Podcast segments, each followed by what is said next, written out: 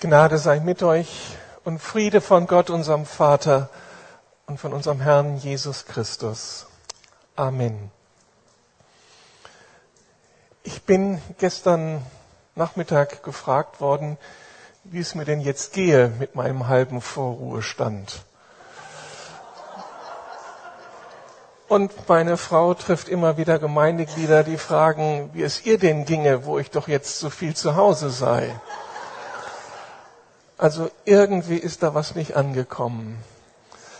Seit meiner letzten Predigt hier war ich für den Mülheimer Verband unterwegs in Stockholm, in Gummersbach, in Braunschweig, in Lüneburg, in Osnabrück, in Bad Blankenburg und für die Gemeinde in Woltersdorf und an anderen Stellen dieser Stadt. Das sieht nicht nach Vorruhestand aus, hoffe ich. Und überall, wo ich bin, geht es um die Frage, wie baut Gott heute seine Gemeinde? Was können wir lernen? Was hat er für Deutschland vor, für unsere Kirche, den Mülheimer Verband? Wie können wir uns für die Zukunft aufstellen? Und ich bin so ermutigt, das zu sehen, was Gott heute tut und versuche voller Glauben und voller Zuversicht so ein bisschen das zu durchdenken für unsere Kirche und um das dann einfließen zu lassen in das Training unserer künftigen Verantwortungsträger in den Gemeinden. Ich möchte heute Morgen eine der größten Herausforderungen ansprechen, die, mit denen wir konfrontiert sind, wenn wir so mitten in dieser Welt leben und wenn wir mit Gott umgehen. Das sind ungelöste Spannungen, das sind Zumutungen Gottes, das sind Widersprüche, die nicht so einfach gelöst werden das sind einfach all die Lebenserfahrungen mitten im Alltag, die uns manchmal den Atem rauben und die das Potenzial haben, dass sie uns irgendwie auf Distanz zu Gott bringen, dass wir zynisch werden, dass wir bitter werden, dass das, was einmal in uns lebte, degeneriert und geistliches Leben irgendwie abstirbt, Begeisterung über Gott Schaden leidet. Diese Herausforderung musste ein Mann in dem, im Neuen Testament bewältigen, der an entscheidender Stelle von Gott gebraucht wird in Israel. Es geht um Johannes den Täufer und dem Gott Unglaubliches zumutet. Ich möchte euch mit in diesen Text hineinnehmen, Matthäus 11, die Verse 1 bis 6. Da lesen wir, es geschah, als Jesus seine Befehle an seine zwölf Jünger vollendet hatte, ging er von dort weg, um in ihren Städten zu lehren und zu predigen. Als aber Johannes im Gefängnis von den Werken des Christus hörte, sandte er seine Jünger zu Jesus und ließ ihm sagen, bist du der Kommende oder sollen wir auf einen anderen warten? Und Jesus antwortete und sprach zu ihnen, geht hin und verkündet Johannes, was ihr hört und was ihr seht. Blinde werden sehend und Lahme gehen. Aussätzige werden gereinigt und Taube hören und Tote werden auferweckt und Armen wird gute Botschaft verkündigt. Und glückselig ist, wer sich nicht an mir ärgern wird. Und das ist die Überschrift über meine Predigt. Glücklich zu preisen ist, wer nicht Anstoß an mir nimmt. Lasst uns noch einmal beten. Danke für dein gutes Wort, Herr. Danke für deine Gegenwart und dass du es verstehst, uns abzuholen, da wo wir sind. Eben auch in den Zumutungen, in den großen Irritationen des Alltags. Diene uns heute da wenn wir gerade Betroffene sind, komm uns entgegen und ermutige uns neu. Und uns andere bereite vor auf die Tage, die uns nicht gefallen. Danke jetzt für deine Gegenwart. Amen. Dieser Mann Gottes, Johannes der Täufer in dieser Geschichte, ist irritiert.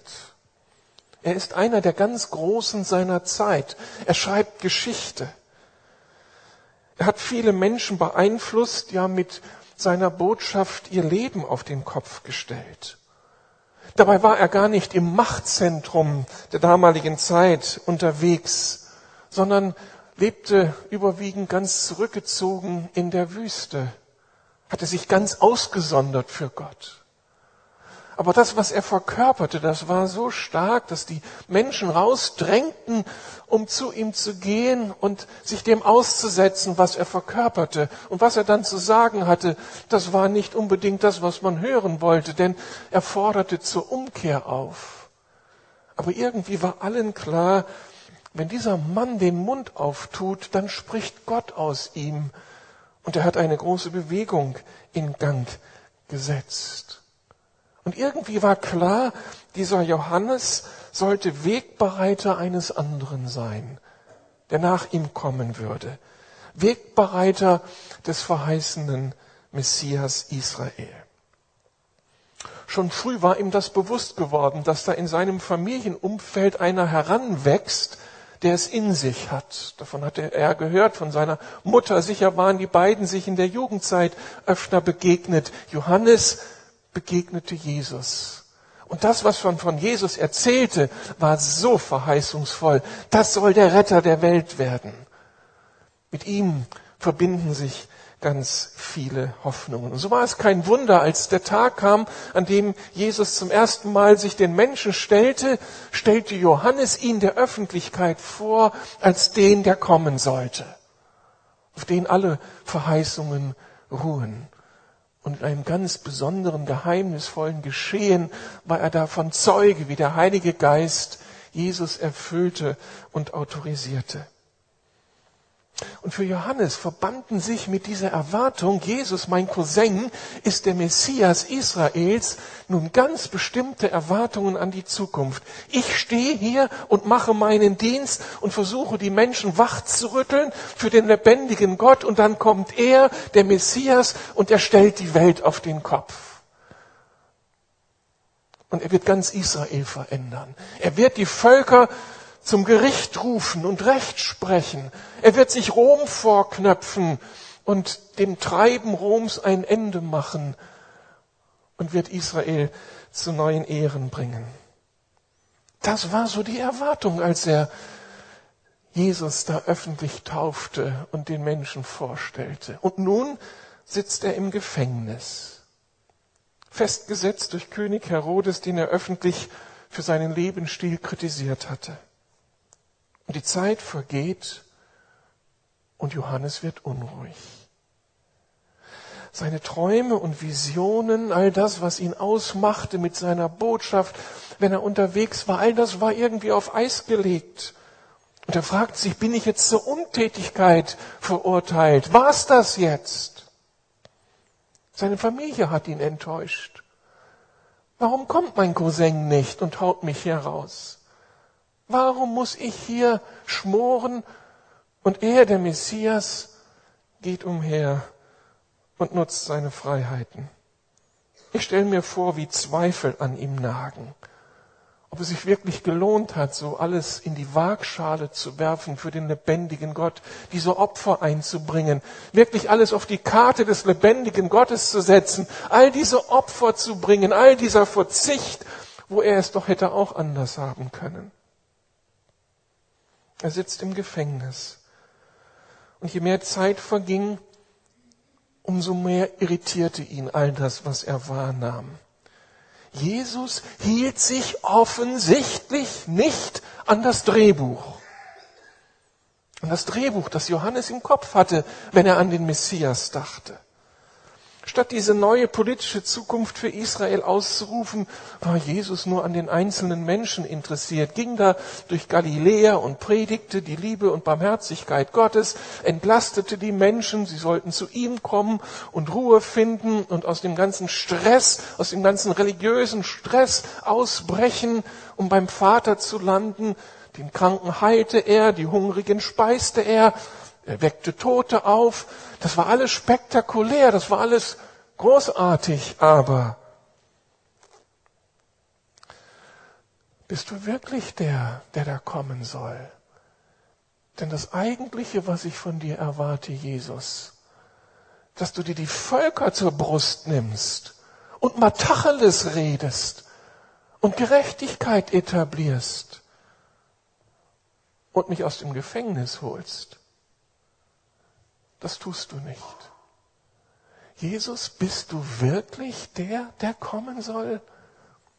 Oder habe ich auf das falsche Pferd gesetzt? Ja, so irritierend kann Gott sein, kann Jesus sein.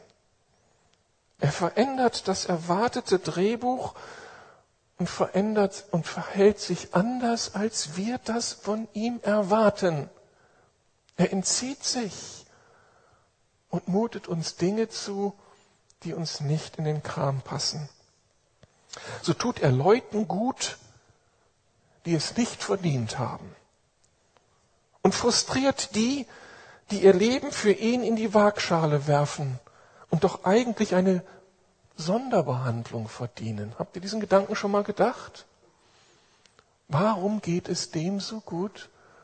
Und ich, der ich alles für Jesus gebe, ich gebe meinen Zehnten, ich arbeite in der Gemeinde mit, ich versuche Jesus einer Öffentlichkeit bekannt zu machen, warum das mir? Jesus nennt uns seine Freunde, macht uns durch die Bibel unglaubliche Versprechen und dann mutet er uns Leiterfahrungen zu, für die wir keine Kategorien haben. Jesus, du hältst dich nicht an das Drehbuch. Wer bist du, Jesus? Erklär dich, Jesus. Antworte, Jesus. Kein Wunder also, dass Johannes seine Freunde losschickt und Jesus fragen lässt, bist du der, der kommen soll? Hältst du dich an das Programm, das wir im Kopf haben und das genährt ist durch die alten Texte der Propheten? Oder bist du es nicht und müssen wir uns auf einen anderen Menschen einstellen, der kommen soll?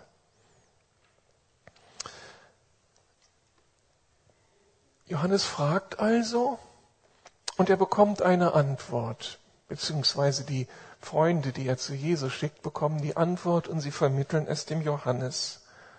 Und das, was er da den Schülern sagt, dem Johannes sagt, ist das, was Johannes längst beobachtet hat. Jesus bestätigt es nur. Geht hin und verkündet, was ihr hört und seht. Sagt dem Johannes, was ihr hört und seht.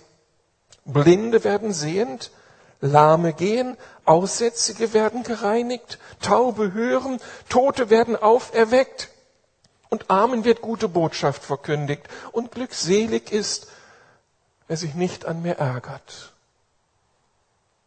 Das wurde dem Johannes übermittelt. Für ihn und für, den, für die Eingeweihten seiner Zeit waren das tatsächlich alles Hinweise auf das, was vom kommenden Messias zu erwarten war. Genauso hat es der Prophet Jesaja an vielen Stellen angekündigt. Nicht in einem Text so alles komprimiert, aber an verschiedenen Stellen finden wir genau das. Der kommende Gottesknecht wird die Kranken heilen, wird den Armen dienen, die Tote auferwecken. Das wird das Zeichen sein für den Messias. Aber es fehlte eben diese gesellschaftspolitische Dimension. Etablierung von Recht und Gerechtigkeit, das zur Verantwortung ziehen der Schuldigen und das Öffnen der Gefängnistüren. Und was nun für Johannes besonders schmerzlich ist, ist die Tatsache, dass genau das, was, Jesaja auch angekündigt hatte, was den Messias ausmachen würde, von Jesus hier auf einmal unterschlagen wurde. Jesaja hatte vom kommenden Messias gesagt, dass er die Gefangenen aus dem Gefängnis führen würde. Und in der Antwort Jesu listet er alles auf, was Jesus sonst so verheißungsvoll sagt, aber genau diesen Punkt lässt er aus. Die Gefangenen bleiben im Gefängnis sitzen, wäre die Konsequenz. Jesus sagt Johannes quasi, an dem, was ich in Israel tue, erfülle ich genau das, was die Propheten vom künftigen Messias vorhersagen, bis auf diese eine Ausnahme. Ich tue es nicht mit politischen Konsequenzen. Ich bin nicht der Sozialrevolutionär. Und Johannes, ich hole dich nicht aus dem Gefängnis heraus. Aber glückselig bist du, wenn du dich nicht ärgerst an mir. Oder glückselig bist du, wenn du nicht Anstoß nimmst an mir. Der hebräische Begriff für ärgern, für Anstoß nehmen, meint diese Situation, wenn jemand auf dem bisherigen Weg scheu wird und irgendwie zurückzieht, nicht weitergeht, aufgibt. Glückselig bist, du, wenn du nicht zurückziehst, wenn du den eingeschlagenen Weg nicht verlässt in deinem Frust, in deiner Irritation, wenn du nicht aufgibst, sondern dran bleibst, Johannes. Das ist die Botschaft. Jesus hätte ihm so viel mehr sagen können, hätte noch mehr den Schleier lüften können um sein Geheimnis, dass Jesus der ist, der das Reich Gottes in diese Welt bringt und ganz viel von diesen messianischen Verheißungen hier und heute erfüllt, aber dass mit ihm eine Geschichte beginnt und irgendwann wird der Tag kommen, an dem Gerechtigkeit etabliert sein wird, an dem die Gefangenen in Freiheit entlassen werden. Aber dieser Tag war nicht der Tag, den Johannes sich erhoffte für seine Situation. Aber davon erzählt Jesus erst einmal nichts und mutet diesem Mann diese Irritation zu. Wer bist du? Bist du es wirklich? Und er wird abgespeist, in Anführungsstrichen, mit dem Satz, Johannes, selig bist du, wenn du dich nicht an mir ärgerst. So irritierend kann Gott sein, kann Jesus sein. Noch einmal, er, er verändert das erwartete Drehbuch und verhält sich anders. Er konfrontiert uns mit seinen Ansprüchen an unser Leben, die manchmal all das attackieren, an dem unser Herz hängt. Anders gesagt, Jesus sagt, er will unser Freund sein, und fordert uns dann heraus, unser Leben unter seine Herrschaft zu stellen. Ja, was denn jetzt? Freund oder Herr? Auf Augenhöhe oder der, der mir sagt, wo es lang geht in meinem Leben? Jesus, was denn nun? Da nehme ich wahr, wie Jesus der großzügige Gott ist, der austeilt, der Fülle weitergibt, der mir verheißt, dass er mich total versorgen wird. Und dann will er den Zugriff auf mein Portemonnaie und sagt mir, ich möchte der Herr deiner Finanzen sein. Ordne mir dein finanzielles Gehabe unter, deine finanziellen Bedürfnisse und frage mich, wie du dein Geld ausgibst. Da ist Jesus der, der all das kreiert, was uns so fasziniert, Erotik, Sexualität, was uns begeistert, was so viel Kraft hat und Schönheit hat. Und dann kommt Jesus und sagt, aber das lebe in der Ehe, in dem Schutzraum der Ehe. Und stell auch dieses körperliche Bedürfnis unter meine Herrschaft und lebe es in Verantwortung vor mir. So viele Dinge, die Jesus uns faszinierend übergibt und anvertraut. Und dann sagt er, unterstelle es meiner Herrschaft. Und dann kommt heraus für uns, die wir das Leben wollen und gestalten wollen, Jesus wird der große Spielverderber. Er nimmt Zugriff auf unser Leben. Und die Frage ist, ist er dann noch Freund? Ist er dann noch der Heiland der Welt? Ist Gott dann noch der gute Vater, wenn so unsere eigenen Bedürfnisse attackiert werden? Wenn Jesus uns auffordert, dass wir Versöhnung üben sollen, dass wir Menschen vergeben sollen, die uns so wehgetan haben, wenn Jesus leidenschaftlich dagegen aufsteht, dass wir Bitterkeit und Hass in unserem Herzen pflegen und uns sagt, streck du die Hand zuerst auf, aus und geh auf den anderen zu. Das geht total gegen das Eingemachte, was in mir lebt. Und schließlich umgibt seine Person Geheimnisse, die wir intellektuell nicht auflösen können und die uns auch irritieren können, an denen wir uns ärgern können, die uns auf Abstand bringen zu Jesus. Wenn ich das Neue Testament lese, was von Jesus gesagt wird, das ist eine Tiefe, das ist manchmal so widersprüchlich. Jesus ist Gottes Sohn und Menschensohn. Mensch, wie soll ich das zusammenkriegen?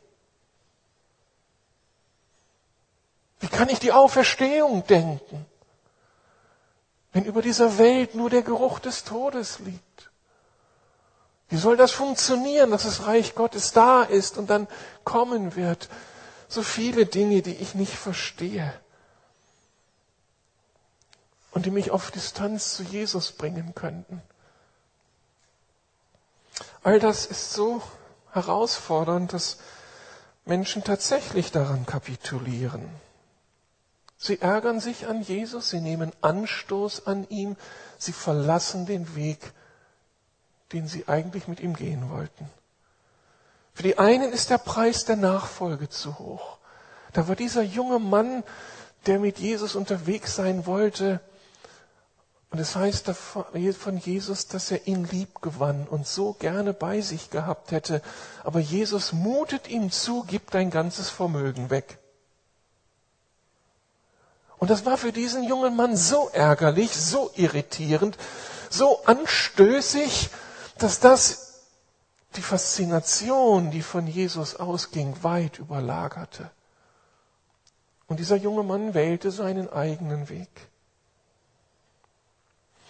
Für andere ist die intellektuelle Barriere zu groß und sie basteln sich ihren eigenen Jesus zurück, zurecht. Und schließlich sind da Menschen, die in ihren Leiterfahrungen an Jesus kapitulieren und den Glauben an den Nagel hängen. Warum kann ein guter Gott sowas zulassen? Argumentieren sie dann. Wir alle stehen also früher oder später vor dieser Frage, wie wir reagieren, wenn Gott uns irritiert. Wenn wir Jesus nicht mehr in die nicht mehr irgendwie in die Karten schauen können, wenn, wenn das alles so spannungsvoll und widersprüchlich wird. Kennt ihr solche Situationen? Ich habe sie unzählige Male erlebt. Und in diesen Situationen steht wirklich viel auf dem Spiel. Und so oft habe ich keine Antwort bekommen, die mich befriedigt hätte. So oft hat sich Jesus nicht erklärt. Ich habe gerade das Buch Hiob gelesen, das unglaubliche Leiden von Hiob. Am Ende ging ja die Sache gut aus. Aber auch hier hat es mich richtig nochmal gepackt. Gott erklärt sich dem Hiob nicht und gibt ihm keine Kategorien, dass er nachvollziehen konnte, darum musste ich so leiden. Wir müssen Entscheidungen treffen.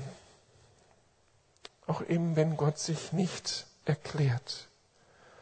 Und ich habe mich entschieden, immer wieder, und ich bin Gott so dankbar dafür, dass er mir da so geholfen hat. Ich habe mich entschieden, mich auf den ganzen Jesus und auf die ganze Bibel einzulassen. Vielleicht ist ja auch Johannes irgendwie ein typisches Kind seiner Zeit oder einfach auch nur ein ganz normaler Mensch. Er, wie viele andere, kannte die Ankündigungen der Propheten, aber er neigte offensichtlich dazu, nur das herauszulesen und herauszuhören, was für ihn wichtig war, was für ihn jetzt von Bedeutung war. Jesus, der, der Messias, als der machtvolle Messias, der das Volk Israel zu neuer Größe brachte, der Recht und Gerechtigkeit wirkte. Und so viele unterschlugen die ganz anderen Sätze des Jesaja. Zum Beispiel das Kapitel 53, wo von dem leidenden Gottesknecht die Rede ist, der nicht machtvoll auftritt, sondern der geschlagen wird, der gemartert wird, der von allen verachtet wird, der unspektakulär ist, von dem niemand etwas möchte. Beides wird von Jesus berichtet, von dem Messias. Und wir, wir wählen uns das, was uns an ihm gefällt. Aber Nachfolge Christsein heißt, sich auf den lebendigen Gott einzulassen, auf den ganzen Jesus. Das heißt, auf ihn als unseren Freund und unseren Herrn. Auf die Verheißungen, die er gibt, die mich kitzeln, die mich begeistern und auf die Gebote, die mich herausfordern, an denen ich zu knabbern habe. Wir entscheiden uns für den Jesus, der unglaublich in unser Leben investiert und uns dann sagt, du, ich will dich zu meinem Mitarbeiter machen. Ich lege meine Hand auf dich, ich berufe dich zu meinem Mitarbeiter, zu meiner Mitarbeiterin. Und ich sende dich in Aufgaben hinein, die dir alles abfordern werden. Auch das ist Jesus. Und nicht nur der, der mich feiert, der mir Gaben schenkt, der mir sagt, wie toll ich bin, ähm, dass ich gewürdigt bin, Sohn des lebendigen Gottes zu sein, sondern er auch die anderen Sätze spricht. Es ist ein Jesus, der sein Leben für uns gibt und der doch die Stirn hat, uns zu sagen, ich möchte, dass du mein, dein Leben für mich gibst. Ist uns das eigentlich bewusst, dass wir es mit diesem Jesus zu tun haben? Jesus sagt zu seinen Jüngern, der Knecht ist nicht größer als sein Herr. Ich gebe mein Leben für euch. Und es ist so normal, dass ihr, für die ich gestorben bin, die ich teuer erkauft habe mit meinem Leben, dass ihr jetzt euer Leben mir gebt, mir zur Verfügung stellt. Wollen wir diesen Jesus? Immer wieder versuchen Menschen, die Bibel und Gott für sich passend zu machen. Präsident Thomas Jefferson las die Bibel mit dem Ziel, die größten Weisheiten Jesu zu entdecken. Und dann schnitt er das, was er entdeckte, aus und klebte es in sein Buch, in ein leeres Album. Und aus dieser Sammlung von Bibeltexten entwickelte er sein Buch Das Leben und die Morallehren des Jesus von Nazareth, ein Buch, das später als die Jefferson Bibel bekannt wurde. In dieser Bibel fiel nun all das unter den Tisch und in den Papierkorb, was irgendwie auf die Messianität, auf die Göttlichkeit Jesu hindeutete. Die Jungfrauengeburt, die, die Wunder, seine Auferstehung, all das, was irgendwie so uns menschlich mit unseren intellektuellen Kategorien herausfordert. Und mit seiner Arbeit wollte er in der Bibel die Diamanten vom Misthaufen trennen. Das eine waren für ihn die Weisheitssprüche Jesu, die Morallehre Jesu, an der man sich ergötzen kann, die man als Zeit, äh, zeitlos verstehen kann, das, was unbedingt bewahrt werden muss und dann all die Dinge, die man nicht versteht, die aus einer anderen Welt stammen, auf die wir auch gerne verzichten können, all das Übernatürliche. Auf die Dogmatik verzichten wir, aber die Ethik Jesu die wollen wir. Heute machen wir es genau andersherum. Ganz viele Christen in der westlichen Welt. Das, was die Bibel uns ansagt und an biblische Lehre mitgibt, was da über Jesus ausgesagt wird, das können wir auswendig lernen, das halten wir irgendwie für richtig. Aber wenn es dann darum geht, dass Jesus sagt, und jetzt folge mir nach und jetzt gehorche mir, und jetzt geh mit dir durch dick und dünn und das ist mein Lebenskonzept, dann fangen wir an herumzuschnibbeln. Das gilt nicht für mich, das, das will ich nicht. Das, dient nicht meinen Bedürfnissen. Jesus, das ist eine Überforderung. Jesus, das, das gilt für die damalige Zeit, aber das gilt doch heute nicht. Das muss man heute anders verstehen. Und dann wird aus diesem Buch der Bibel das Sammelsurium von Texten und ich wähle mir aus, was mir gefällt oder was nicht. In der Realität ist solch ein Vorgehen, solch ein Vorgehen Selbstbetrug. Wir basteln uns unseren Gott und das ist unredlich. Und das Problem ist, wir werden an diesem unseren Gottesbild scheitern. Ein selbstgebastelter Gott ist ein selbstgebastelter Gott und nicht der reale Gott. So kann ich nicht mit dem lebendigen Gott umgehen. Da macht er nicht mit. Da entzieht er sich mir. Gott ist Gott. Glückselig ist, wer sich nicht an mir ärgert. Also irgendwie müssen wir uns entscheiden. Stellen wir uns zu diesem Jesus ganz und gar oder wählen wir nur aus? Das Zweite ist, ich habe mich entschieden zu akzeptieren, dass meine intellektuellen Fähigkeiten begrenzt sind.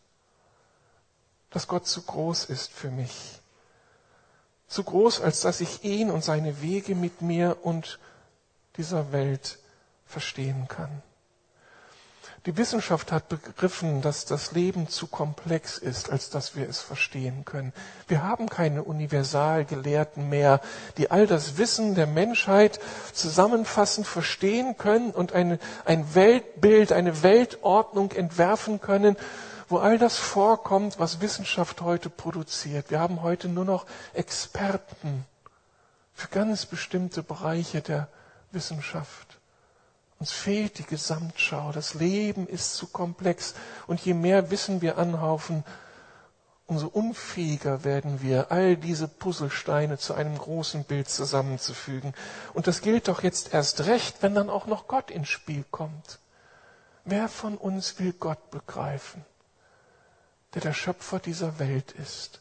Wer will ihm in die Karten schauen und verstehen können, was ihn ausmacht mit seinen Wegen?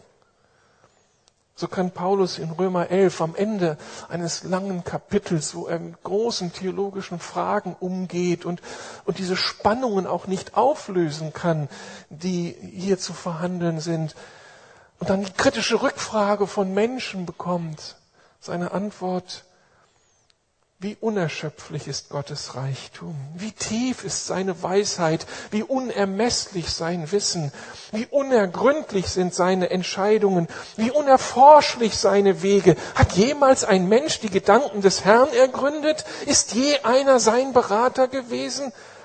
Wer hat Gott jemals etwas gegeben, sodass Gott es ihm zurückerstatten müsste? Gott ist es, von dem alles kommt, durch den alles besteht und in dem alles sein Ziel hat. Ihm gebührt die Ehre für immer und immer. Amen, sagt Paulus.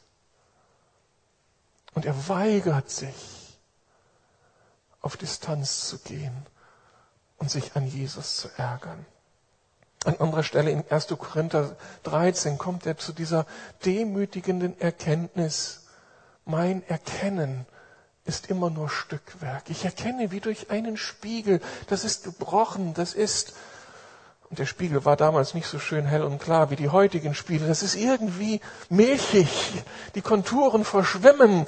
Ich kann es nicht wirklich fassen. Und er betet seinen Gott an. Wir können unseren Gott nicht verstehen und seine Wege mit unserem Leben.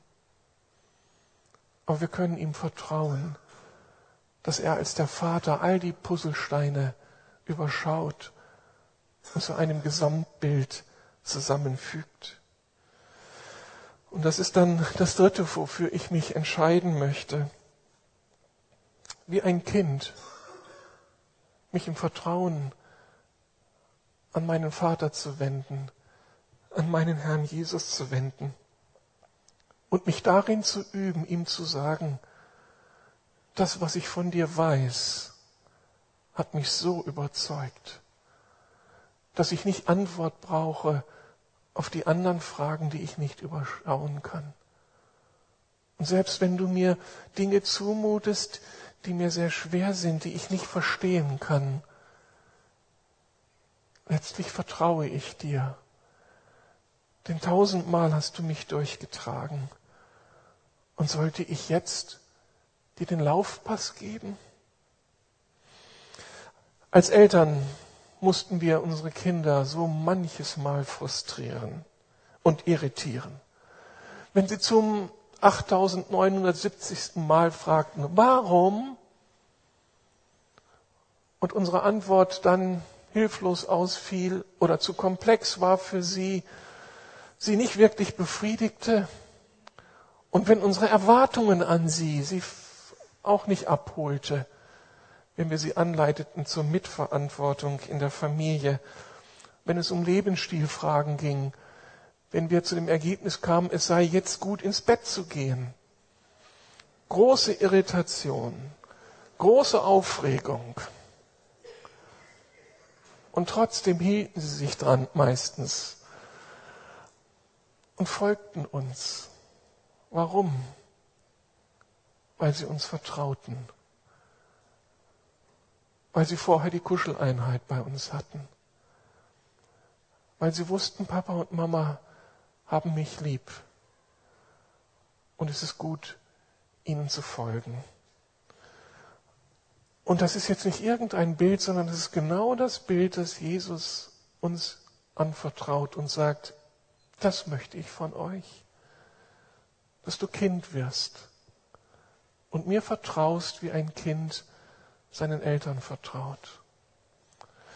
Das ist wieder so eine Irritation, so ein Ärgernis. Ich Kind werden vor dem lebendigen Gott. Und wir spüren wieder, was in uns angekitzelt wird. Stolz, Überheblichkeit, Hybris. Ich will verstehen und ich habe ein Recht darauf, dass Gott sich mir erklärt. Und Gott sagt, ich erwarte von dir, dass du dich demütigst. Und indem du das tust, ist das dein größter Schutz. Und damit bewahrst du dich vor den Abgründen in dir selbst. Vertrau mir wie ein Kind. Und das Ergebnis wird sein, ich werde glückselig sein, wenn ich durchhalte und mich nicht an ihm ärgere. Glückselig sein heißt, ich werde tatsächlich ankommen bei ihm, das Ziel erreichen, das er für mich bereithält. Und darum geht es. Es geht in unserem Leben nicht darum, dass wir hier ein paar schöne Jahre haben, in denen wir unsere Bedürfnisse ausleben, sondern es geht darum, dass wir die Jahre, die Gott uns anvertraut hat, für ihn leben in dem Wissen, dass dann die Zeit kommt in seiner neuen Welt, wo wir ewig mit ihm zusammen sein werden und feiern werden. Das ist die Glückseligkeit. Und die erfahre ich, wenn ich mich nicht ärgere an Jesus, sondern ihm vertraue. Amen.